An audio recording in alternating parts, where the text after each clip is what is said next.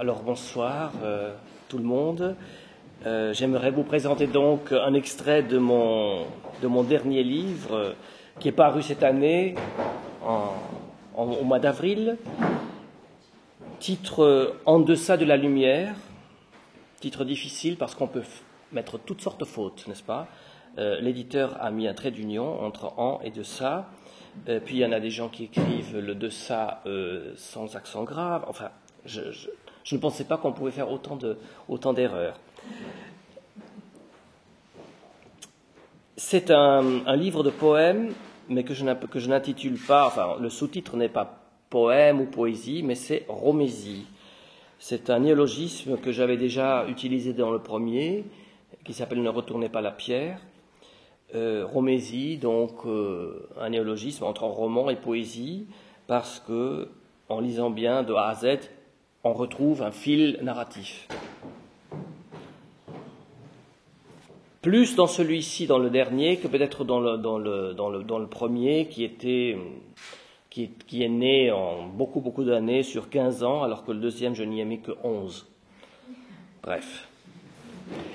Alors, le livre est construit de la manière suivante, euh, en sept parties. Ça commence par la première partie, puis deuxième partie, troisième partie, tout simplement. Puis 7 avril, euh, donc le, le, le jour, le, le, septième jour du mois d'avril. Puis troisième partie, deuxième partie, première partie. Donc c'est un. Moi j'ai vu une symétrie, tout simplement. Et un critique m'a fait remarquer que c'était un, un miroir et que mon, le livre commençait par un miroir. Moi, je n'avais pas vu ça, mais, mais, il avait raison. Alors, je vous lis l'exergue et puis le, livre, le, premier poème du miroir et puis quelques, quelques autres. Toujours là, broyant du bleu. La lenteur est loi, toujours. Elle a même été compagne de séjour, là-bas, au creuset de la lumière. Tout est inchangé, la mort, les voix, jusqu'au lac qui semble songer à du mica.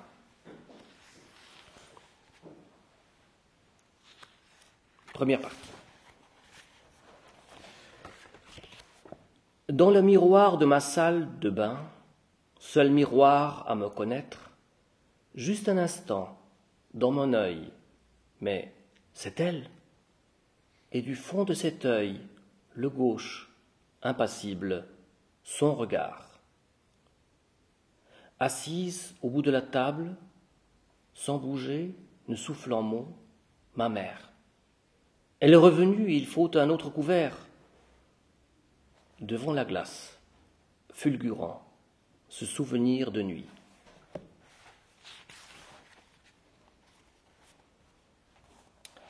Deux.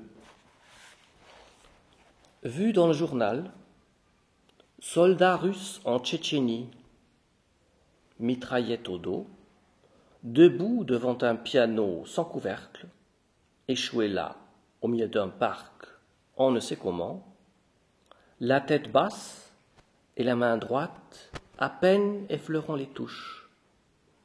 Liebestraum ou Träumerei? D'ailleurs, ce, petit poème, qui, qui, qui, sont deux tankas, a été l'objet d'une dizaine de traductions, enfin dans dix langues différentes, grâce à un ami hollandais qui l'a proposé à d'autres traducteurs qui l'ont traduit en turc, en, slovaque, en tchèque. C'est très drôle, vous pouvez trouver sur Internet. Puis, 4 assis dans mon canapé bleu. Devant moi, la petite table et les fauteuils en osier de ma mère. Au mur qui me fait glace, un dessin, une huile et deux collages de l'ami dans l'autre monde. Mon lieu de travail longé de livres, là-bas. Pour mes jours comptés tiendra l'armoire et le secrétaire d'un bois roux de Rosa, mon arrière grand-tante. Et puis, dans ma chambre, la table à coudre que, bon, assez, faire un café. Je me lève, je respire, et mon cœur bat. Je suis dans les meubles de mes morts, vivant.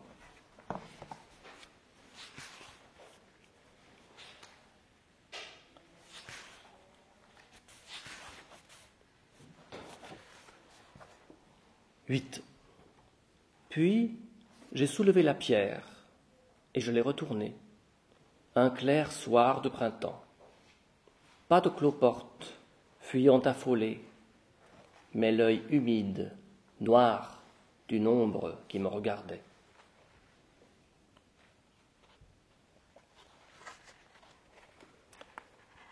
Neuf. Hauptbahnhof, hall transversal, sous le jour âcre de la verrière.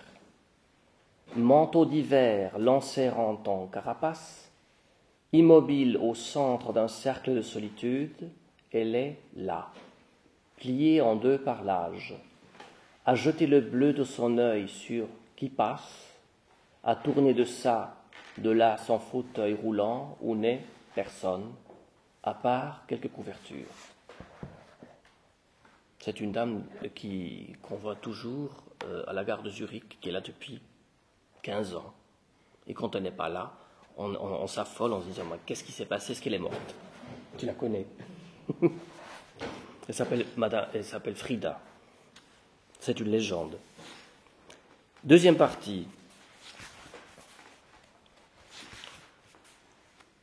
Donc, dans la première partie, j'ai construit une espèce de journée zurichoise, hein, des tableaux zurichois, dont, je dois sauter quelques, quelques-uns parce que je ne peux pas tout lire. Dans la deuxième partie, c'est en fait la gare, euh, c'est donc le, dernier poème de la première partie qui, est comme une ouverture vers le monde. Et dans la deuxième partie, on retrouve des tableaux de villes à l'étranger. Et cette inconnue, assise dans un coin du quick, bonnet bordeaux bas sur le front, menton noir à doublure en lambeaux, main quittée sur un plateau de plastique où traîne un petit cornet de frites. Elle a perdu ses cils, mais ses yeux que la lumière a laissés, ils vont un peu partout dans la salle. Elle a dû perdre ses dents à cause du, creux profond de ses joues, mais sa bouche aux lèvres son contour, on la voit marcher, nerveuse, mâcher, remâcher. Quel souvenir, quel chagrin enfoncé dans son corps, ou quelle image à jamais douloureuse. On la retrouvera un matin, oui, sous quelle arche de Seine aux aigreurs d'urine ancienne, au pied de quel banc de parc public, à moins que les parcs publics soient fermés la nuit, sur quel trottoir donc la retrouvera-t-on étendue en travers de la grille d'un puits d'aération, cependant que le métro soufflera doucement avec sa bouche, et nul peut-être ne connaîtra son nom, et nul ne réclamera le corps de la femme en rouge et noir.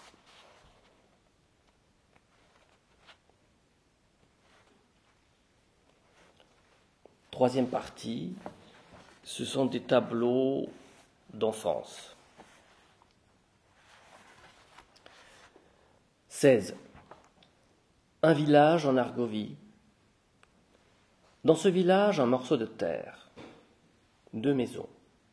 La vieille, avec menuiserie au bord de la rue et du ruisseau. La nouvelle, au fond, là-bas. Épars les vestiges d'un verger. L'enfant aux cheveux roux, ses parents, ses grands-parents à l'étage, Oh, le tournoiement lent des saisons sans fin. Es war einmal.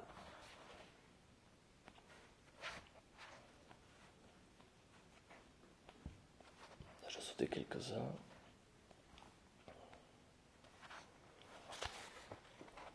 Vingt-deux. Debout sur le canapé, dans le petit salon de grand-mère, face à la pendule en bois qui dit, qui dit son oraison, celle les jours et des jours et de ce soir. Grand. Il est un peu plus grand que grand-mère. Elle a dit Tes bras, lève tes bras, puis tiré les manches de son pull. Elle a dit À huit heures, ils sont au lit, les petits garçons. Je suis pas petit, c'est toi la petite. Pourquoi tu es si petite? Un sourire erre sur ses lèvres qu'elle mince. C'est que moi, je grandis vers la terre. La terre, on y met les morts. Grand-mère est malade et va mourir. Il ne veut pas, lui, que la mort vienne la chercher. Il ne veut pas. Non et non, ni la pendule en boîte qui prie et qui prie à coups de glotte.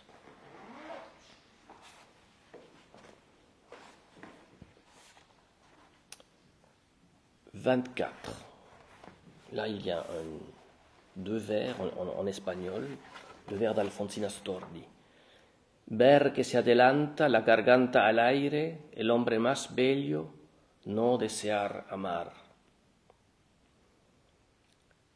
C'est l'été de mes treize ans. La mer, la mer. C'est pour la première fois que je la vois, la mer. C'est la fin d'un jour. Mes parents vont retourner à l'hôtel. Allez-y, moi je reste encore un peu. Plus que nous deux à nous attarder sur la plage. Il est là-bas, debout contre l'horizon, un homme. Il est habillé d'un maillot de bain rouge, et sur les poils d'ombre de sa poitrine, un objet en or brille. Il a des boucles brunes. Comment l'approcher? Comment? Comment l'aborder? Que dire à ce garçon avec les trois quatre mots lus au vol dans un livre de langue? Tout à coup, je vois des choses bouger juste à quelques pas de moi, à fleur de mer grise. En me penchant, quelle horreur, mais mais c'est quoi tous ces machins-là? Je vois des bêtes sortir du sable, des crabes, par panier, dirait-on. J'entends rire l'homme au petit maillot moulanderie, et mon cœur bat de plus belle. D'entre ses lèvres s'élève un chant, lui cascadant en caresses sur la peau, qui dans le couchant semble de laiton sombre. Non capisco. La lueur qui vient du fond de ses yeux bleus, sans sourire. Hôtel, albergo, genitori. Tous les deux, nous haussons les épaules et je laisse alors celui qui doit ne pas me laisser, jamais, au bord de la mer au petit soir. Il ne s'est pas retourné. Je saute euh, cette partie du 7 avril qui est, qui est toute une suite de poèmes consacrés ou dédiés à la mort de ma mère, mais elle est présente dans, tout le livre. C'est peut-être une. Je n'ai jamais je n'ai jamais lu en public cette partie parce que à la fois c'est trop intime et ça me, ça me fait encore quelque chose. Donc, septième partie, c'est donc euh, la, pardon, le 7 avril, c'est donc la, comment dire, le milieu du livre. Maintenant, on revient à la troisième partie. Donc, c'est un, un, un à rebours. On revient à l'enfance au lieu d'enfance, mais comme c'est aujourd'hui, c'est-à-dire avec tout ce qui a disparu, tout ce qui a changé. Le sureau contre la grange n'est plus. À son ombre, les orties, tout contre lui, ne sont plus. Et la grange, elle aussi, démontée, vendue. Étant lui-même amant d'ombre, il s'ouvrait plein nord. En mai, nuit et jour, embaumait ses ombelles. De ces fruits noirs, mon grand-père tirait une eau de mort aux microbes. Il m'en reste un fond. Ah, quelle odeur Ce suron contre la grange de mon enfance, aujourd'hui je sais qu'il sirotait une eau de source.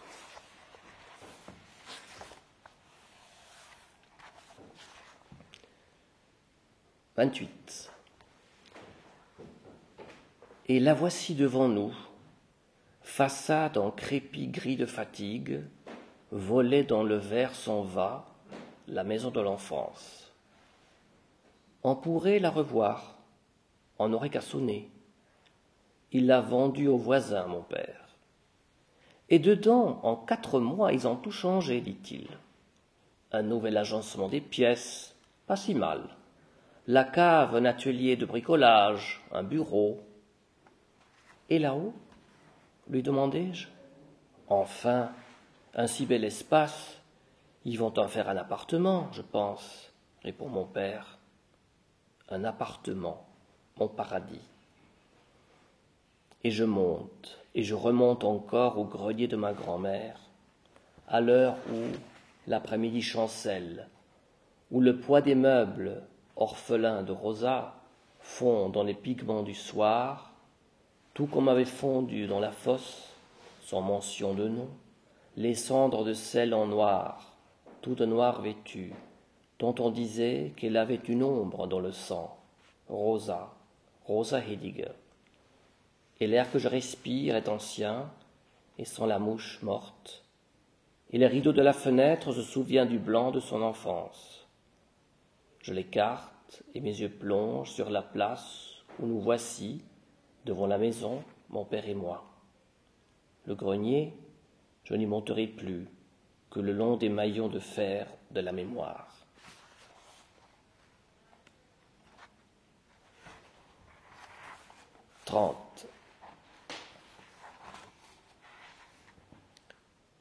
C'était l'histoire d'une voisine.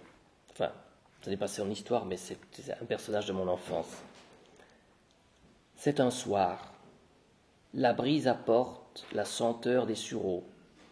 Sur un banc devant sa maison, Mina, modiste à la retraite, est assise, aspirant l'air à longs traits. Elle a les yeux clos, elle a quitté son tricot, et ses mains sont posées dans son tablier. Mina, Mina Hirt, ainsi son nom, aspire. Un sourire aux lèvres que des rides mettent entre parenthèses. Un souvenir, qui sait, la visite. Mina courant dans sa robe d'été qui bouffe, elle a rendez-vous, c'est un soir, et les sureaux transpirent à l'autre bout de sa vie. Combien rare était-il que Mina fût ailleurs qu'à sa fenêtre en saillie, au fond d'un grand jardin, occupé à coudre, à tricoter. Et par-dessus ses lunettes d'écaille, à longueur de décennies, elle avait guetté, derrière des rideaux retenus par Embrasse, qui passait dans la rue. Elle est morte. Voilà longtemps que Mina est morte, et sa tombe un lieu d'oubli. Est morte, elle est là, Mina Hirt, à sa fenêtre de toujours, et me fait des signes de la main.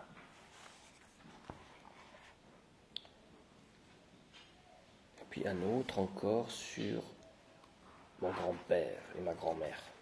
31.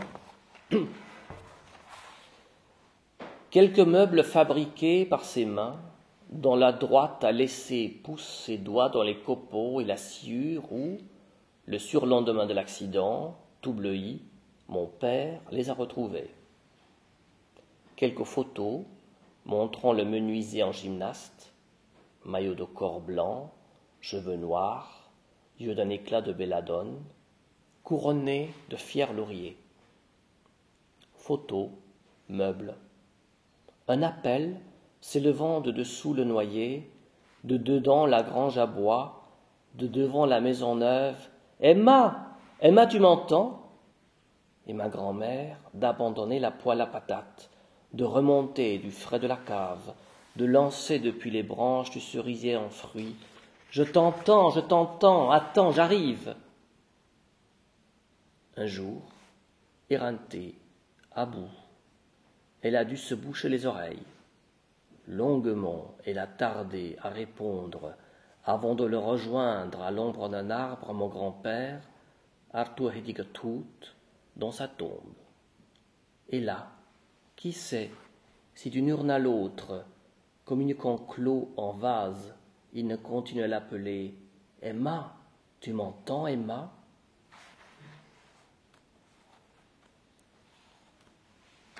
Deuxième, donc c'est encore les lieux,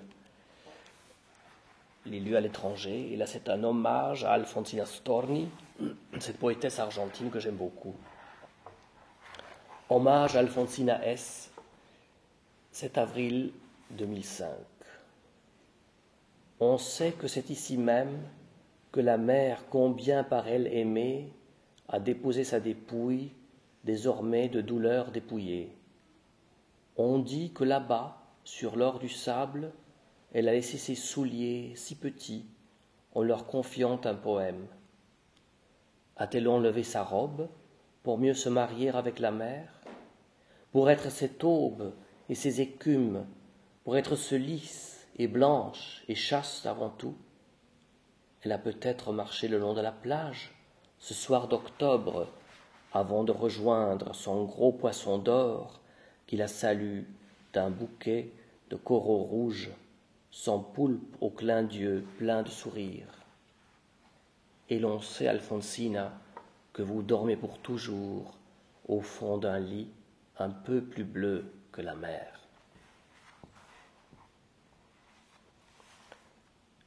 Et là, le, suivant, c'est un hommage à un ami poète euh, libanais que j'ai connu il y a 30 ans, qui est mort il y a 20 ans, Georges Chéadé, euh, et dans mes, dans mes poèmes, il apparaît toujours sous le nom d'Argent Georges, qui est un, personnage de, de, théâtre de lui. Je songe à vous, Argent Georges, à vous je songe, à nous deux, assis dans votre très grand salon, côte à côte, à ce mot prononcé de profil, à contre-jour, tombé de votre sourire et tout droit dans mon cœur. Né le 2 novembre, je suis le cadeau des morts aux vivants. Je songe à vous, à où je songe, Argent Georges, à votre tombe si petite, au cimetière du Montparnasse, où plus rien ne dit qu'ici repose un poète, plus rien, croix noire absente, à part cet extraordinaire rosier doux.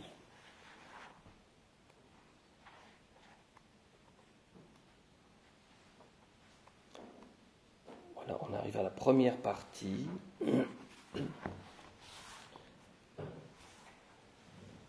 Trente-neuf. J'attendais de descendre du tram, tandis qu'elle allait monter. Elle, yeux bleus, cils scellés de noir, portable au poing.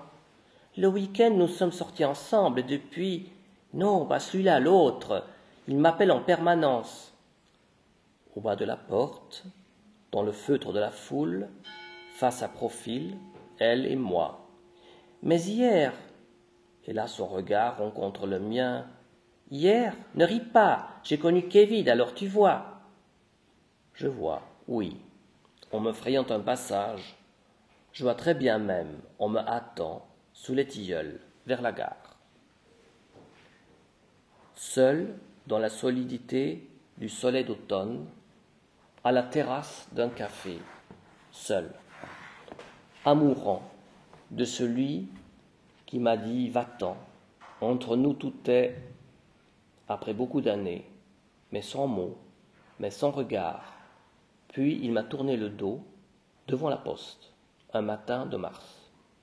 Mur lourd de livres, sourd de silence chez moi, seul. Repas qui refroidissent sur la table de ma mère. Le long de la rivière incrustée de cygnes à l'œil lucide s'arrête un tram, déversant sa charge en aspirant une autre. Et depuis, il m'appelle en permanence. La fièvre de son samedi soir, lui, son nom et son visage, et moi, réunis autour d'un verre, et dans nos peaux qui font si mal, pour accompagnement, en basse continue, un crissement au cœur. Tout est fini. Jamais plus sa voix, ni ses dîners, cela seul, ni bas le soleil. Va-t'en, oublie.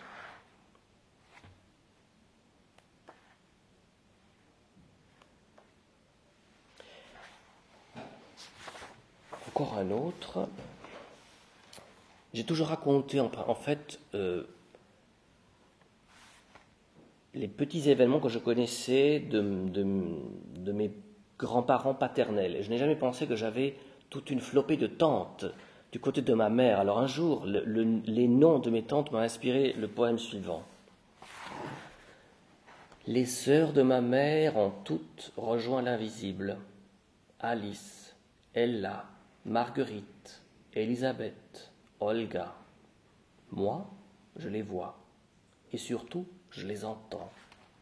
Leur quintet à voix, leur bonheur des retrouvailles, là-bas, après tout ce bout de vie. Je les vois dans le jardin d'Ella. Les voici l'une à côté de l'autre, au bord de l'étang où stagnent nénuphars et poissons rouges. Marguerite a l'impérieuse envie de s'y plonger par plaisir. Mais l'aînée, Alice, y met un terme en s'écriant Ça va pas la tête Marguerite, au garde à vous. Bien, à vos ordres, mon général. Enfin, toujours aussi folle. Oui, comme autrefois, quand on était jeune et belle et plus blonde et vivante. Ou plus brune, ajoute Olga. Olga. Le quatuor a le fou rire, et même Alice esquisse un sourire. Arrive alors de loin le silence, dans cet ailleurs où baigne mes tantes. Un soir, les rejoint Lydia, ma mère. Accueille à joyeux éclat de voix. Et tout de suite, elle a dit Maintenant, on va chanter les filles. C'est vrai, dit Elisabeth, en étant grand complet de nouveau. Et j'écoute à travers la très mince membrane en laquelle a lieu l'osmose entre l'autre monde et moi, qui suis encore en deçà de la lumière, et j'entends mes tantes et ma mère entonner quelque chose, sans doute un chant populaire de leur temps, et soudain je perçois sa voix. La voix de ma mère se fraye un chemin, s'élève et sonne en suspens, couvre les autres voix. Le soprano de ma mère, tout de luminosité légère, à vous pénétrer la peau.